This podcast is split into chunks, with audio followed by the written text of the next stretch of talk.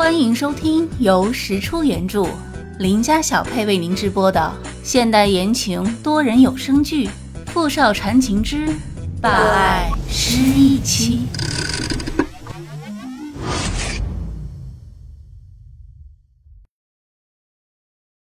第三十四集。念小北的质问刚好打在七寸，张莫凡发作了：“你胡说，念小北！”我没有让你去死，是你自己选的，是你自己害怕自己要去死的。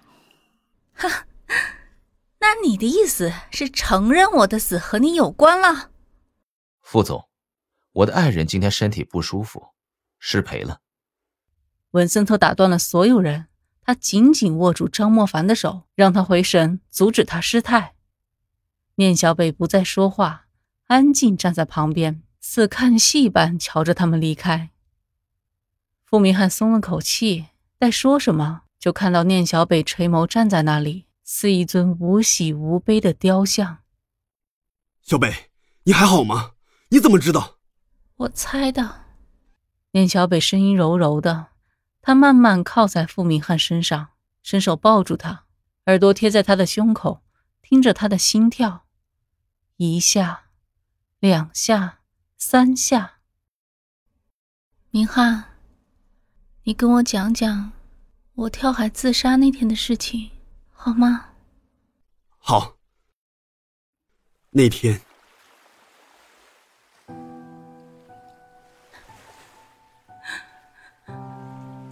如果我就是当年害死莫凡的人，今天你还会娶我吗？你在说什么？小北到底喝了多少酒？怎么醉成这个样子？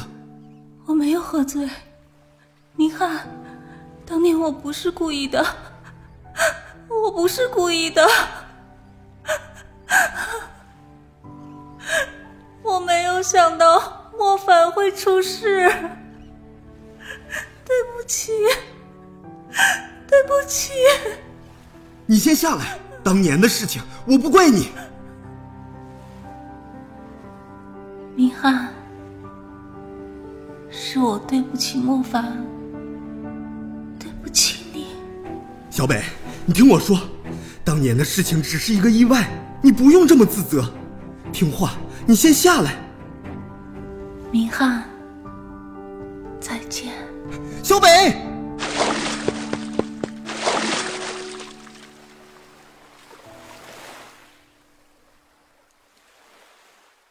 大半年的时间，我几乎找遍了整个爱琴海，都没能找到你。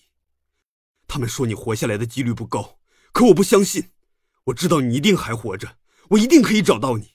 小北，你看，我真的找到你了。我真的会杀人吗？不可能。傅明翰几乎没有任何犹豫，脱口而出：“虽然我并不知道当时到底发生了什么，但我知道你不可能杀人。”你无论如何都不可能杀人。念小北眼眸平静如水，但心头微热。这么说来，傅明翰一直都是相信他的。那他当时到底是为什么不敢告诉傅明翰呢？他当时到底是在怕什么？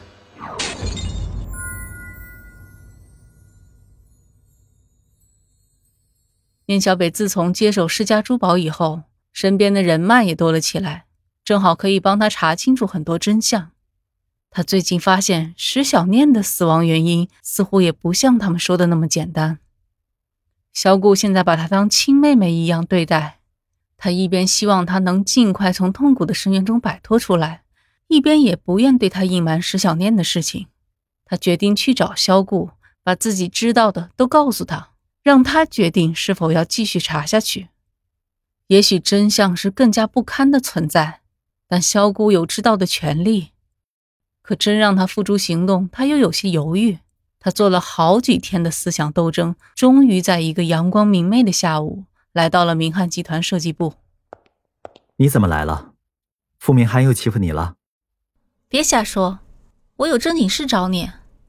念小北紧张的攥住了手，将头低低埋了下去。萧顾看他这个样子，没有再继续和他开玩笑。走到沙发旁，招呼他坐下。说吧，什么事？需要我帮忙吗？小顾，我最近查到一些关于石小念车祸的事情。小念车祸？是啊，事情不简单。我还在查，我查到一个叫谭玉贵的医生，他或许知道些什么。小顾听明白了念小北的意思，心里咯噔一下，脸上写满了震惊。这么说，小念的车祸可能并不是意外，是谁？是谁要害他？他那么善良，从未与人交恶，到底谁会要害他？他来不及多想，疾步上前，拉着念小北就往外走。走，我们现在就去找那个谭玉贵。念小北让萧顾在楼下等等他。他先去了一趟销售部，叫上林依依，然后再与萧顾会合，驱车去往谭玉贵所在的那家医院。路上给傅明翰打了个电话，怕他胡思乱想，跟他说明情况。傅明翰只叫他们一定要注意安全，有事随时找他。小顾一路上心事重重的，也没去追问念小北为什么非要带上这个宁依依。宁依依是个大大咧咧、神经有些大条的女生，她也不多问。自己闺蜜找自己帮忙，她是一百个乐意。坐在后座一刻不停的跟念小北聊天，倒也缓解了原本沉闷的气氛。那家医院地处偏僻的郊外，那里温度比室内低两度，又正好起了风，眼看像是要下雨的样子。宁依依刚下车就被冷风吹得一哆嗦，萧顾见状，很绅士的将自己的外套递给了她。原本还咋咋呼呼的宁依依，在接过外套的时候，突然出奇的安静。从小到大，他因为性格更像男孩子，就没有人对他如此温柔以待过。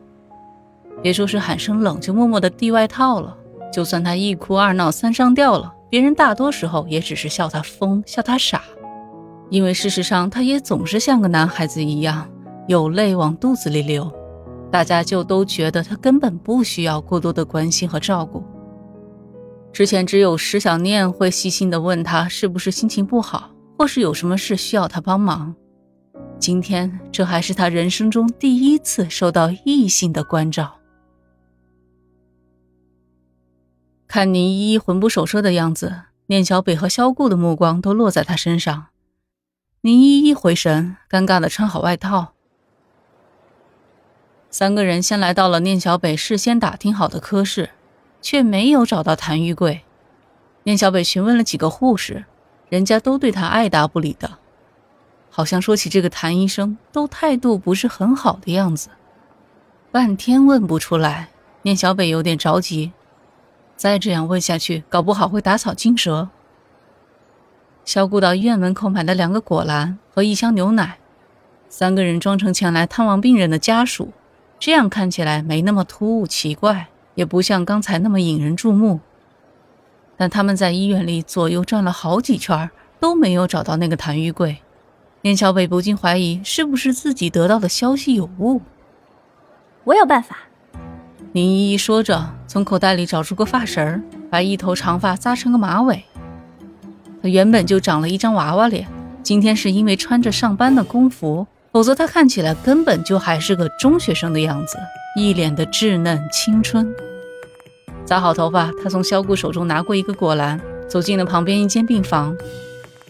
萧顾不明所以，看着宁依依蹦蹦跳跳的背影，回头以眼神询问念小北：“他这是去干嘛？”念小北很笃定的朝他笑笑：“你一会儿就知道了。”很快，他们就看见宁依依又蹦蹦跳跳的回来了。她在疗养院那栋楼，三楼三零七。小谷感到很惊讶，转头看着念小北。念小北心内得意，看来他今天专程带了宁依依过来，果然是最正确的决定。这家伙就像是天生的一般，特别招长辈喜欢。无论去到哪里，宁依依都能跟别人。尤其是年纪大的人，迅速打成一片。小谷此时了然的看着念小北，这就是你专门请他和我们一起来的原因。